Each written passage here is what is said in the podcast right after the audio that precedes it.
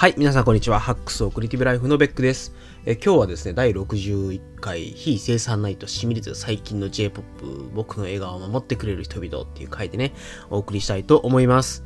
あ、出だし間違えた。そう、僕ね、今回、え、全国200万ベッカーズの皆様、お待たせいたしました。 Beck's Hacks Radio のお時間ですって言おうと思ったんですけど、今入りを完全に間違えましたね。まあ、でも、いいんです。あの、これもポッドキャストということで、えー、ということで、はい、あのー、まあ、まだね、あの、このポッドキャスト聞いてくださってる方、だいたい今120人ぐらいサブスクライバーの方がいるっていうのが、あのー、アンカーっていうね、今、配信に使ってるサービスの補足した情報ではそれぐらいあるだろうというふうに見られているんですけれども、あのー、まあ、ぜひですね、200万えっ、と、サブスクライバーを目指して、ベッカーズをね、目指して頑張っていきたいなと思っております。で、今日は、あの、非生産ナイトと売っているので、あの、生産的なことは一切喋るつもりはございません。えー、で、まあ、あのまあ、なんていうかな、あの、最近ですね、ちょっと YouTube とか、あの、ポッドキャストとか、そういうので、あの結構ためになる YouTube、ポッドキャストみたいなものを、まあ、いろいろ研究してたんですね。そうすると、やっぱりこう短く編集されていて、非常にわかりやすい。話の道筋もパーンと通っていて、まあ、なんていうのかな、あのー、非常に練られた予備校の講義を聞いているかのような感じですね。なんで、あのー、多分、効果的に情報摂取をしたり、効果的に物事を理解するのに適しているっていうのを見てきて、あ、やっぱこれが今の時代のコンテンツかと。いかにね、あのー私は素人だとはいえ、あの、人様に聞いてもらう、人様にコンテンツを提供する以上、生産的なコンテンツとは関わるべしだなということを思ったわけなんですけれども、まあ、あのー、それはそれでね、ちょっと頑張ってやっていこうと思うんですけど、じゃあ、まあ、そうすると僕のこの、なんていうのかな、サラリーマンとして生きているこのですね、もやもやっとしたこれをぶつけるっていう今までこう、ポッドキャストに求めていたこう、この思いをどこにぶつければいいんだって思ったんですが、えじゃつまり、あの、非生産的なポッドキャストをやるときには、非生産ナイトってつけてしまえばいいじゃないかと。そうすれば、みんな、あ、今日は非生産の回やから飛ばそうみたいな感じで、あのね、まあ、非生産ついてる回はどんどん飛ばしてもらって、デリートしてもらってもいいと思うんですよ。で、あのー、この回はですね、もうどっちかというと、本当に、なんていうか、いわゆるベッカーズの皆様のためと言いますか、違うな、僕のためです。これはもう完全に僕のための番組なんですよ。えー えっと、僕が、あの、しんどい思いをただ吐露するとか、あるいは僕が最近ハマってることをただただ語るっていう、ライフハック完全無視、えー、まあ、ベックの趣味とベックの ストレス発散のための回が非センサナイトであるということを照らしてですね、まあ、第61回にして、やっとですね、あの生産的なものと非生産的なものを分けるっていうことに成功した次第でございます。これすごい発明ちゃうかなと思います。はい、嘘です。はい。ということで、えっと、実はですね、こう、こう、音聞こえると思うんですけどね、こう、なんかこう、飲み物を飲みながらやってるんですけど、何やってるかと日本酒飲みながら、日本酒に氷ぶっ込んで飲んでます。ダッサいです。で、なんでかっていうと、ちょっとテンション上げていこうと思って、あの正直ね、今日、朝から全然元気なくて、なんかね、落ち込み気味で、で、まあ、なんていうのかな、あの、食欲もなくて、完全にやられてたんですけど、でもなんかやっぱりちょっと、ポッドキャストぐらいテンション上げてこうよと。本来ね、これ飲み会を飲んで、あの、目の前に誰かがいて、そのテンションで、こう、僕で飲み会こんなテンションなんですけど、あの、やってるつもりになりたいなと思って、ちょっと日本酒引っ掛けながらやってます。すいません。非生産ナイトなんで許してください。で、えっと、そう、最近の、ちょっとね、まず、J-POP ネタといいますか、あのー、これね、みんながみんな同意するわけではないのはもう完全に分かってるんですけども、あの、最近結構若い方たちとね、付き合うことがといいますか、あの会社で、えー、絡みますので、そういう人たちからいろいろ教えてもらったものをですね、まあ、聞くわけですよ。で、そうすると、やっぱりあのー、まあ、なんていうかな、まあ、この番組で長いからゴーゴーバニラズとか、オフィシャルヒゲダンディズムとかっていうことを言ってきたんですけども、今の Amazon の Apple Music のトップ100日本っていう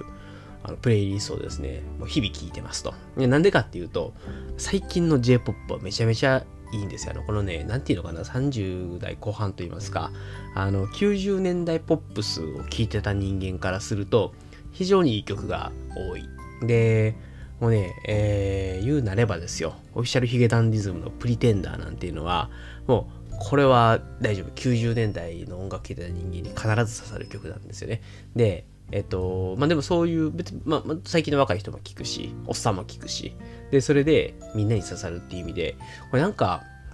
こう、最近の曲って、何やろうなと思って、まあ、言うなれば、まあ、昔、昔のというか、僕らが子供の頃に、あの、なんで大人の人たちはこんなに演歌が好きなのかっていうのがさっぱり分かんなかったんですよ。今でも演歌の良さがそこまで分かってるわけではないんですけど、でも、まあ、演歌までいかないまでも、70年代の夏メロとか80年代の夏メロというのは僕らはね、あの夏メロと言われながら70年代、80年代の曲を聴いて育ってきた世代なんですけれども、あの例えばですけど、名残雪っていう曲があると思うんですけど、あれあの、まあ、言うなればあの故郷から、あれ？東京から故郷に帰っていく、まあ、女の子を見送る歌みたいな感じなんですけどもね、あの、要は、あの、地方と都心っていうのが非常に離れてて、会うのが非常に難しかった時代といいますか、やっぱり、こう、そういう移動っていうのが、一つこう、なんていうんですかね、切ないシチュエーションを思い起こさせまあ、要するに地方から出てきたとか、あるいは地方に帰っていくとかっていうことが特別であった時代の曲なんですね。だからそれを聴いてやっぱグッとくる人たちがいっぱいいたから、非常に名残雪という曲が、まあ、まあ、かなり売れたわけですまあ、神田川もそうですよね。あの、銭湯に行って、ね、あの、出てきて、あの、濡れた髪が冷たいねっていうシチュエーションなんて今ほぼないので、スーパー銭湯の中で、あの、絶対、あの、ドライヤーで髪乾かしますから、濡れた髪のまま外で待って、髪触って冷たいねってことないし、大体男性より女性の方が出てくるの遅いですから、あの、僕からすれば神田川の、あの、歌詞の情景っていうのは全く共感はできないんですけど、まあでも、あのー、まあそういう時代の曲を聴いてグッとくる人たちがいましたと。で、えっと、僕らは90年代の曲を聴いてはグッとくるし、今もやっぱり90年代とか2000年前半ぐらいの曲を聴くと、まあ、非常にこう、いろいろこう、思い起こされるものがあってグッとくるわけですよね。で、で、最近の曲を聴くとですね、これがいいわけですよ。あの、ね、オフィシャルヒゲダンディムのプリテンダーとか、アイラブもいい曲ですし、あの、キングヌーのね、あの、白日なんですかね、あの、読み方いつも分かってはないです。多分白日ですよね。もいいし、あの、イエスタでね、あの、オフィシャルゲダネツルのイエスタでも非常にいいんですよ。で、115万キロのフィルムとかもいいですよね。で、なんか、まあ、やっぱりこう、まあ、世界観みたいなものがあると思うんですけど、そういうものがね、結構今のおっさんにもですね、結構グッとくる曲があって、なんか、うーん、すごい結構ここ10年ぐらいあんまり新しい曲とか補足できてなかったんですけど、ここ最近のこのトップ100の音楽を聴いてると、まあ、どれも非常にいい、なんて、刺さると言いますか。まあ、あの、一番わかりやすいのは多分あいみょんだと思うんですけど、あいみょんって、あの、自分でもスピッツを、まあ、リスペクトしてるって言ってるぐらいなんで、リズムのラインだったりとか、あのリズムじゃない、えっと、メロディーのラインだったりとか、あと歌詞も含めて、世界観含めて非常にやっぱ90年代っぽい曲なんですね。まあ、一周回ってそういうのがまた来てるっていうのもあるかもしれないし、あのうん、なんか、僕すごいかっこいいとか、すごい、なんかこう、なんていうのかな、あの凝った曲とかそういうんじゃなくて、なんか非常に、まあ、まあ、僕らでもグッとくるし、あの何て言うのかな、その若い人にもグッとくるし、多分僕らよりもっと上の世代にもグッとくるし、みたいな曲っていうのが、まあ、最近多いのかなという気がします。まあ最近でもしかしたら最近聞くようになったからそう思うだけなのかもしれないですけどね。で、なんでこの、あの、トップ100の曲を聴きながら、あの、プリテンダーを聴きながら、こう、グッと来てるわけですね。で、ね、あの、菅田将暉の間違い探しなんかも聞いて、わかるわかるみたいな感じでね、聞きながら、まあ、楽しんでおる次第でございますと。で、まあ、なんで、あのー、最近すごい、えっ、ー、と、最近の曲って言うとなんかちょっとおっさん臭いですけどね、あのー、ミスターグリーンアップルも聴きますし、えー、それこそですね、バックナンバー、バックナンバーいいですね。はい、バックナンバー、バックナンバーが一番、なんていうのかな、僕らの時代に近しい価値を書いてるんではなかろうかという気もするし、これ、あの、読み方はわかんないけど、WACCI は、ワッチ、ワッチなのかな？わかんないですけどね、ちょっと読み方わかんないですけど、別の人の彼女になったよという曲もあって、これあの、年末に大阪帰った時に、あの、同期が、高校バレー部のね、同期が歌ってたんですけど、なんか、こういう、うなんかね、えっと、曲というよりは、こう、歌詞で引き込むみたいな曲っていうのも、まあまあ、ぱり非常に、あの、まあ、グッときますと。なんか、ななんていうかな、なんか、うまくは言えないんですけど、ま昔の人、要するに僕らよりも上の世代、上の世代っていうのは僕らの親の世代とか、もっと上の世代の人たちが演歌を聴いて、グッときてるっていうのは、もしかしたらこういうことなのかなと。僕らが、あのー、90年代とか、自分の青春時代とかに、えっと、思ってたことを最近の曲を聴いて、あ、そうそう、昔こうやったねみたいなことをこう思い起こさせられるみたいなのがなんか分かんないですけどねその昔の僕らよりももっと上の世代の演歌と今の J-POP とかっていうのはもしかすると近いのかなという気がしましたと。やっぱ全然これ多分共感してもらえないですね。すいません。あの自分でも何言ってるかさっぱりわかんないですね。なぜ今日は非生産ナイトですからね。もう何言ったっていいし、もう無敵ですよね。これ非生産ナイトって言ってしまうと。はい。まあまあ、いいや。すいません。自分でも何言ってるかさっぱりわからんわ。まあいいや。ということで、あの、まあ最近、えー、トップ100ジャパンっていうね、あの、Apple Music のやつを聞きながら、あの、まあ、ちょっと最近の人の音楽を聴いて、あんまり自分が、こう、おっさん化しないようにしよう。まあ、もう、まごうことなくおっさんなんですけど、でもその中でもちょっとこう、完全におっさんになってしまうというか、なんていうかな、え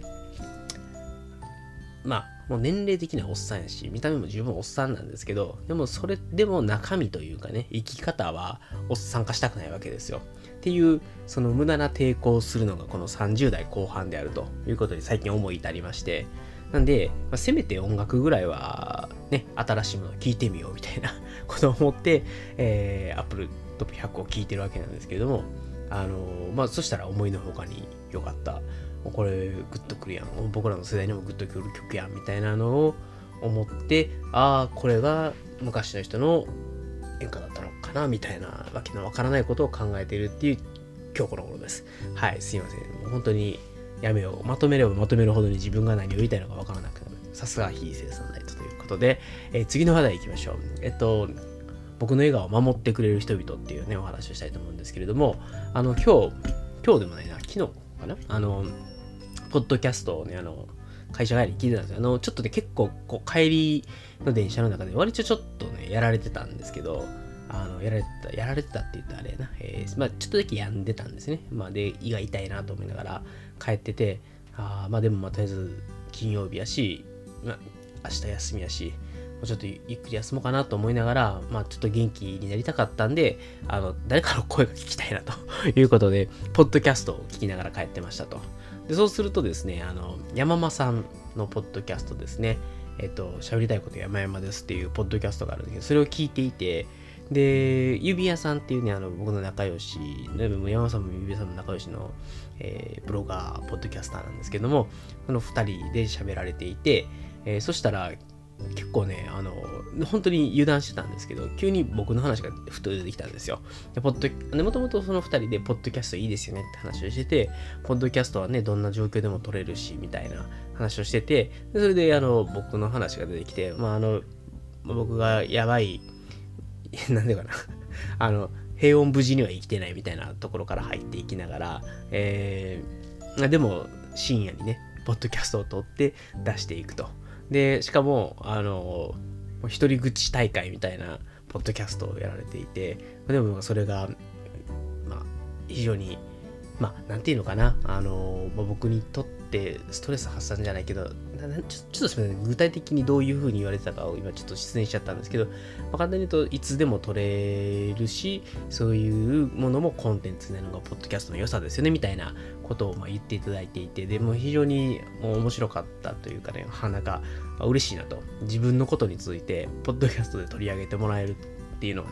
ね、すごい面白くて嬉しくて、で、ちょっと思わずコメントを書いたらですね、あの、その後、あの、あなんていうのかな、まあ、それだけでも撮った甲斐がありましたっていうのをもらって、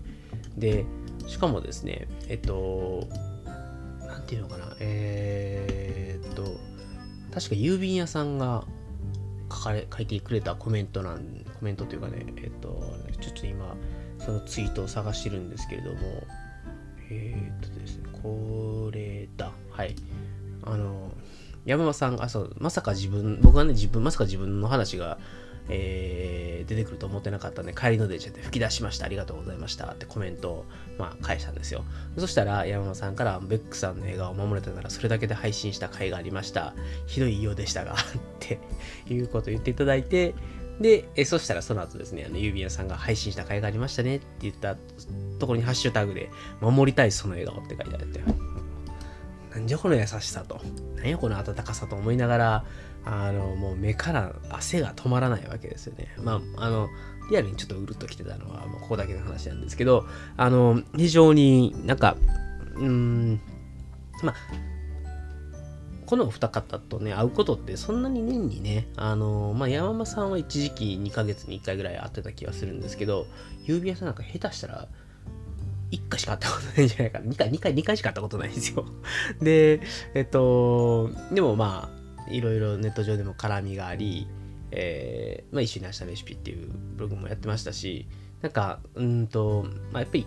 仲間っていう意識がすごい強いお二人なんですね。で、その人たちが、あの、遠くから生温かく僕を見守ってくれていて、わざわざ僕をですね、ポッドキャストで笑顔にしてくれるっていうね、なんて温かいんだと。あの、まあ、決して そう、だから、山本さんのポッドキャストで僕の取り上げられ方は、あの、決してあの、僕を励ますというよりは、あの、あんなに、あの、やばそうなのに、ポッドキャストは配信できるみたいなね、まあ、そんな感じの紹介のされ方やったんですけど、まあ、でも、嬉しいですね。なんかこうやって、え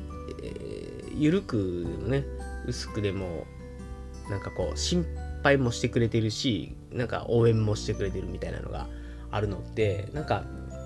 もしこれが僕、ポッドキャストやってなくてとか、あるいは、あの、ブログやってなくてね、で、そういうつながりもなくて、一人で働いてるというかね、あの、外のつながりなしで、今、この仕事をしたとして、果たして耐えられたかなと。まあ、もう一個言うと、ポッドキャストやってなかったら多分ね、僕今耐えられてないと思うんでね。結構しんどかったと思うんですよ。で、さらにそれに、まあ、人とのつながりがあって、そうやって励ましてくれて。で、あの、まあ、山間さんとか、あの、ゆめさんがこうやってポッドキャストで話してくれたこと以外にも、まあ、例えば、あの、倉下さんとかね、あの、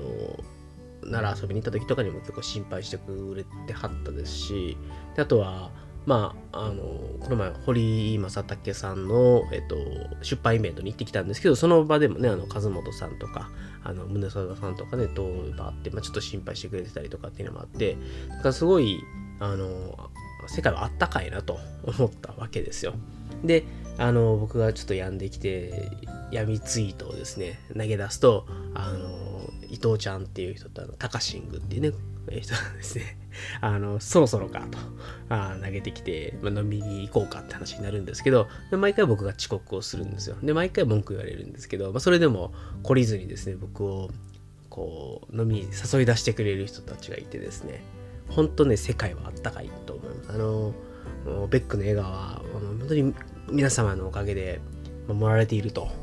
いうのと、まあまあ、あと、当然ね、あの、家族とかもすごい助けてくれますし、まあ、助けてくれるというか、なんていうのかな、あの、もう存在自体が、まあ、支えですよね、自分にとって。なんで、あの、どんなにしんどい時でも、やっぱり子供は遊んで遊んでって来てくれるし、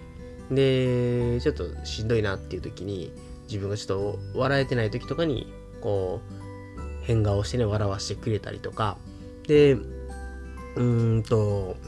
まあ、自分がね、ちょっとこう、ていうのかな、あの、不安に駆られてる時とかに子供をこうギュッと抱きしめて、ちょっとね、こう抱き上げたりとかするとですね、すっごいケタケタ笑いながら、あのもっと高く上げろと 言ってきたりとかね、なんか、そういう何気ないやりとりとか、あのまあ、一人じゃないってね、感じられる。自分が頑張っていかないといけない、いけないというかね、何だろう、あの、うん、ね、家族、路頭に迷わすわけにはいかないというあれなんですけど、やっぱり自分が潰れたりとか、しんどかったりとかすると家族に迷惑かけるんで、まあ、やっぱりしっかりせななっていうのを思わせてもらったり、まあ、自分が仕事のことで頭いっぱいな時にそれから離れる、あの支えになってくれたりとか支え違うなやっぱきっかけをくれたりとかっていう本当に、存在自体が支えなわけですよ。うん、でまあそういうことを思いながらまあ今日一日を過ごしてきたわけなんですけどもあのー、まあねあのー、やっぱりこれぐらいの年齢になってきてあのいろんな責任を持ったりとかねあとやっぱり求められる成果も大きくなってくるし、うん、かといって自分が満足いけないぐらいしか成果出せてないとかとかね。あとはあの上と下に挟まれてとかあの他と他の人たちとの圧力みたいなものがあって自分がそれを仲介しないといけなくなったりとかとかとかっていうのがねまあちょっとこう板挟みになりがちな年代なわけですね。あの378 9 40代前半ぐらいまではね。なんでまあちょっとそういう意味でもまあストレス多めな毎日ございますけれどもまあでもまあまああのー、そうやって僕の場合恵まれてるなと思うのは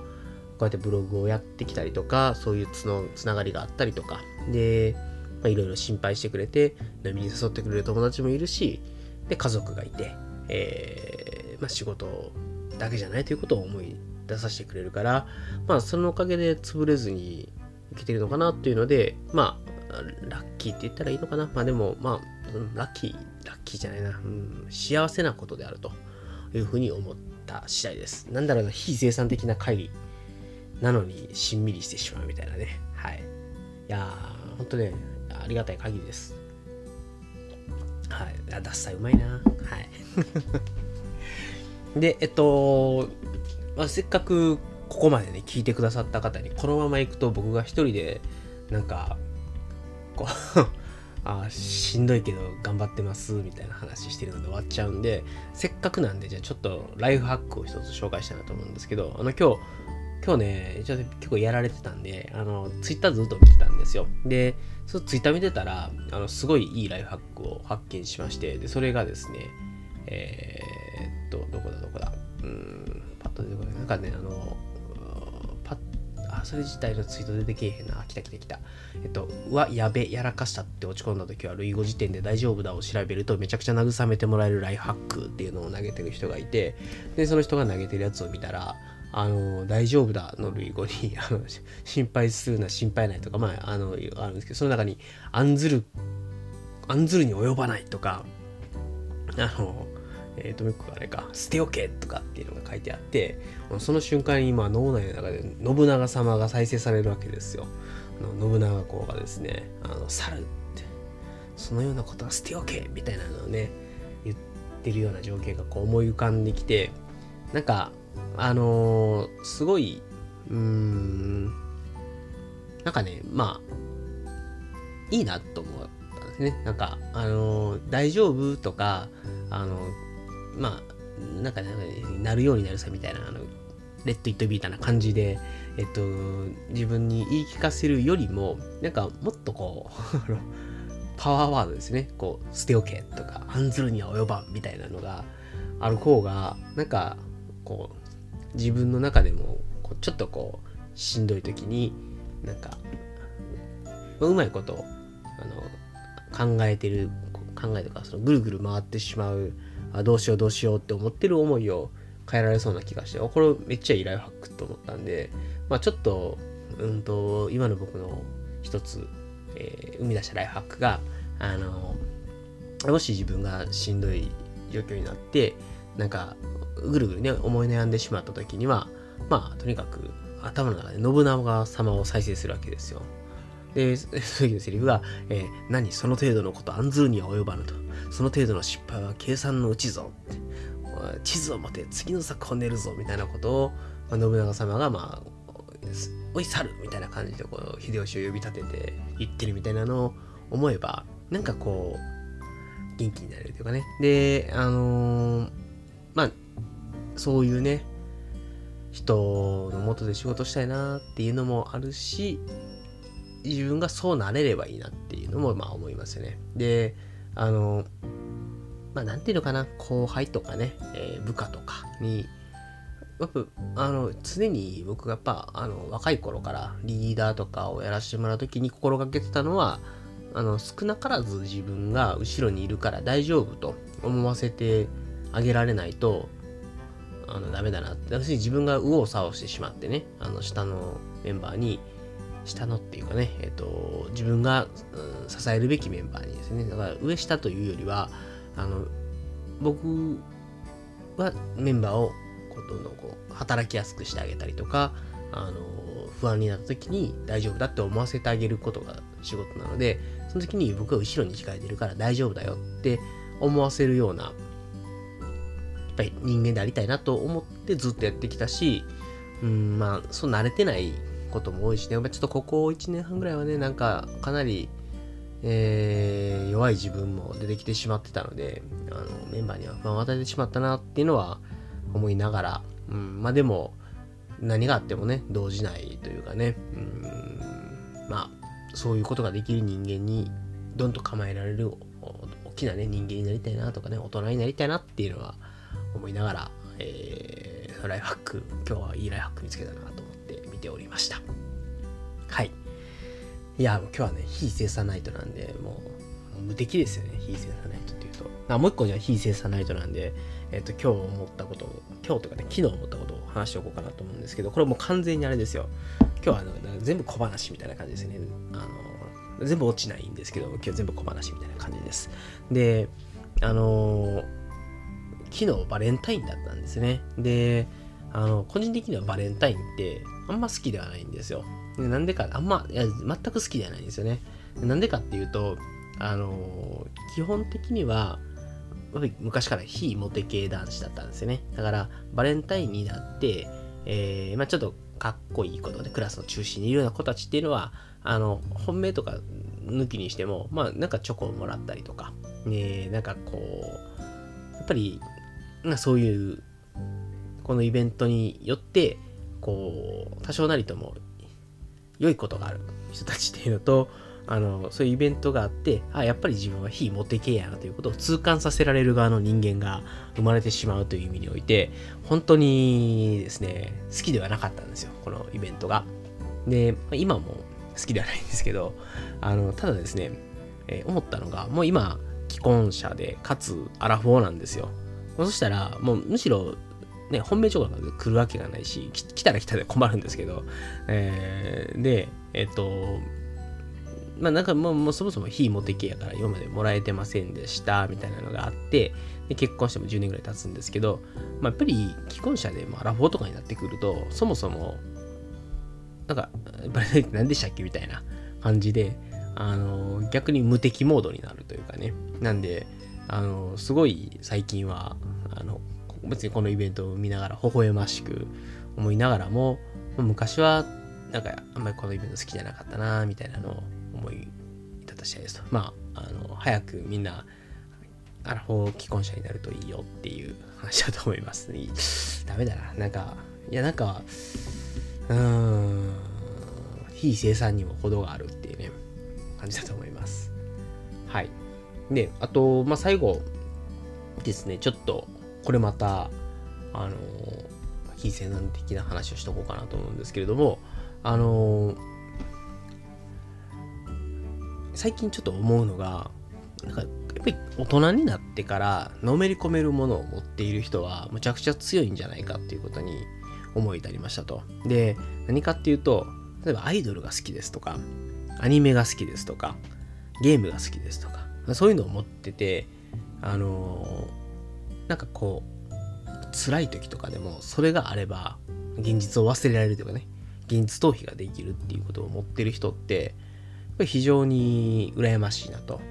で僕の場合だとあの、やっぱりちょっと仕事のことが頭から離れたくなったりするわけですねでまあ例えば読書とかね、オーディオブックとかも聞いたりするんですけど、まあ、なかなかやっぱりそれでも完全にはそれにのめり込むっていうことはできないわけですよ。これでもしですよ、アイドルが好きで、推しがいたらですよ、まあ、仕事辛いけど推しのこと考えてればめっちゃ幸せみたいなね、ことがあるとは思う。まあまあまあ、まあ、本当は家族にそうあるべきかもしれないんですけど、家族を推しで家族のこと考えてれば全てのことを忘れられるみたいな風に家族にのめり込むっていうのは、まあ、なかなかあのそんなに簡単なことではないので、えっと、個人的にはだからやっぱりそういう好きなものがあってそれにのめり込める人のめり込めている人っていうのは強いなと思うんですよね。なんで、えーまあ、今だから僕はあの例えば好きな女優さんいますかって聞かれてめっちゃ困るんですよ。やっぱりね特にいない。いない。うん、なんだろうな、あのー、すごくよく考えてみれば、あのー、なんだろうな、春とか好きかもしれない。でも、そんなにそこまでのめり込むで、まあ、昔、あのー、中学生の時には鈴木亜美好きやったけど、まあでも、それは、なんだろう、どっちかっていうと、ただ単純に、今、やっぱりその時もむちゃくちゃのめり込む。だから CD1 枚しか持ってなかったですしね、ファンっていうほどでもなかったですと。で、自分の人生通してみたときに、なんかすごいこの人のファンみたいなこともなかったなっていうのと、うーん、なんか、うん。でもそもそも芸能系にそれほど興味がなかったっていうのもあるかな。なんか、何か好きやったものがあるかと言われれば、昔はビーズが好きだったぐらいかな。うん。ねあ今 B'z って言って通じんのかな若い人に。あ、大丈夫。この Beck's Hacks Radio 多分あんま若い人聞いてないか。うん、大丈夫大丈夫。みたいなね。はい。という非生産的なことをただダラダラ喋ってしまいました。はい。ということで、ぜひですね、ぜひですというか僕、ちょっと今年の目標は、あの、のめり込めるものを作って、で、なんていうんですかね、それを考えている時には現実を忘れられると いう状態を作ってみようかなと。あの、多分なんですけど、現実逃避力って、やっぱりそれなりに重要だと思うんですよね。うん。あの、世の中にはね、どうしようもないことっていうのがあるんですよ。あの、これはもう変えられないとかね。もうこうなってしまったからには、あの嵐が過ぎ去るのを待つしかないとか、あの毎日毎日辛くて胃が痛いけれども、あの今ここで自分軽率な行動をとってしまうと、いろんな人に迷惑かかるみたいなことがまああるんですよ。なんでそういう時に、えー、多少なりとも現実逃避をして、多少なりとも幸福度を上げて、えー、クオリティオブライフを上げていくということができる力がある人っていうのは、やっぱり最強なんじゃないかと思います。ということで、ぜひ皆さんも、えー、自分の推しを作りましょう。ひどいな、今日の会話はい。えー、ということでですね、一応なんか話そうかなって思ってたことは大体話し切った感があるんですけれども、えー、まあ、ぶっちゃけて言いますよ。まあ、多分ね、今後もこういうダラダラ話す回みたいなのをやろうかなと思っているし、あの、本当にこの回、聞いていただかなくてもいいというか、あの、今日は非生産の回か、じゃあ今日はトーバソっていうのでもいいと思うんですよ。でも多分一部の方はこういうのも聞いてくれると思うので、聞いてくれたらですね、ぜひですね、え多分非生産的な回をやるときは精神的にやられているので、えぜひ励ましていただけると、えー、助かります。もう、最近ね、この Beck's Hacks Radio でちょっと欲しがりすぎなんじゃないか説もあるんで、ぜひですね、ツイッターハッシュタグの hacks アンダーバーレイディをあるいは、いいです。僕にもメンションください。あのダイレクトメッセージでもいいです。あの、大変そうやけど、頑張ってねって一言もらえれば、それだけで僕は多分頑張れます。世の中は戦い。えっと、きっと、えー、まあ、みんなで、ね、助け合いながら頑張って、違うな。一方的に助けてもらってる気がするな。僕の方からもぜひ皆さんにですね、エールを送っていきたいと思います。あ、というかね、あの、あ、そっか、最後じゃあ、えっと、これ一個だけ話しておいていいですかね？すいませんね。なんか、本当は最初にこういうことを話すっていうのを決めて、ちゃんと段取りを組むべきなんですけれども、思いつくがままに喋ってる結果、こんなバラバラのコンテンツになってしまいました。で、何かっていうと、あのー、ちょっと最近思ったんですけど、自分にとって、自分にとってか、まあ、僕という存在が、えー、世の中一般に対してどういう価値があるのかっていうのをたまに考えるんですよ。えつまり、情報発信ということをやらせてもらってるわけなんですけれども、まあ、それによって自分がどんなバリューを生み出すことができるのか、提供できるのかっていうのを、まあ、やっぱり考えるんですね。えっ、と、せっかく人様のお時間もらってやるので、じゃあ、それは何もバリューがないのはよろしくないだろうということで考えたんですけども、あの、まあ、例えば、非常にためになる話とか、まあ、非常に、え、うんですかね、テクニックとして優れたものとかっていうのは、まあまあいろんな人が語れるでしょうと。で、僕にとってじゃあ一番、うん、なんだろうな、うん、武器になるものと言ったらいいかな。あの、なんだろうなと。要するに、えー、ビジネス書を書いてる人とか、有名人とかっていう人に対して、じゃあその人たちに何かこう、勝てるものがあるとしたら何かっていうのを考えたときに、きっと、えー、サラリーマンとして働いていて、えー、辛いこととか、えー、理不尽なこととかに、えー、耐えながら、えー、生きているというところは、割と、うん、アドバンテージなんではなかろうかと思った次第なんですね。で、ね、やっぱり世の中、非常に多くの人がですね、悩んでるわけですよ。うん、しんどいこともね、いっぱいあるわけですよね。あの、ね、あの、なかなか、えー、人間関係うまくいかないとかね、あの仕事で成果が出せないとか、あの、年上の部下が言うこと聞いてくれないとかね あのそういうのってあると思うんですよ。まあ、なんでちょっとそういう時に、やっぱり、あの、あ、こいつも大変そうやけど、頑張っとんなと、うん、俺も頑張ろうかなって思ってもらえるような、うーん、せめてなんかそういうコンテンツというかね、あの、あ、ブック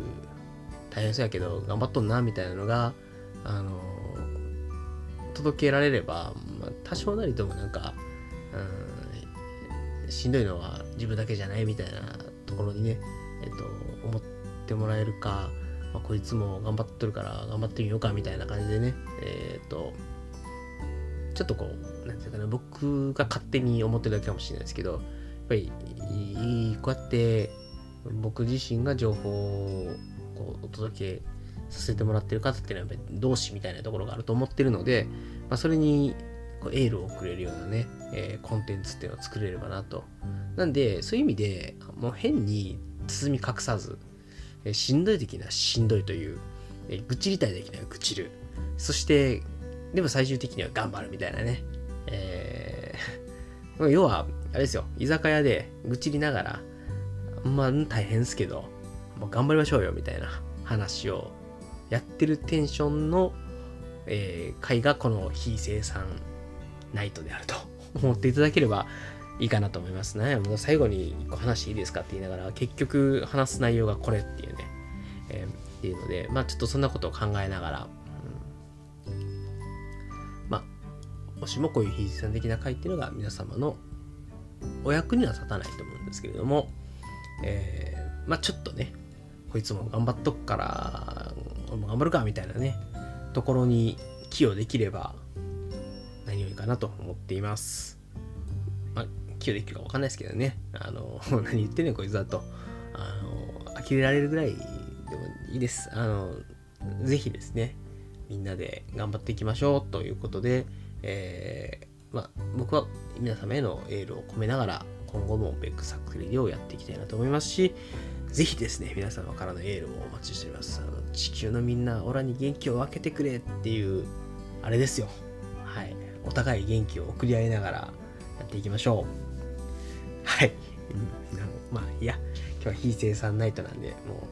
う、これの話の内容とかもう自分が何を言ってるのかが自分でも分からなくなってきるなんていうことはもう気にしないということで、えー、今回ですね、第61回、えー、非生産ナイトりたいと思います。たまにちょいちょいこれやると思いますので、あの、ヒースナイト聞きたくないっていう人はあの飛ばしてください。そして、ヒースナイト聞いてニヤニヤした人はぜひ聞いてください。あの今後もこのテンション、このノリでやっていきたいと思います。それでは皆様最後までお聴きいただきましてありがとうございました。それでは皆様さようなら。またお会いしましょう。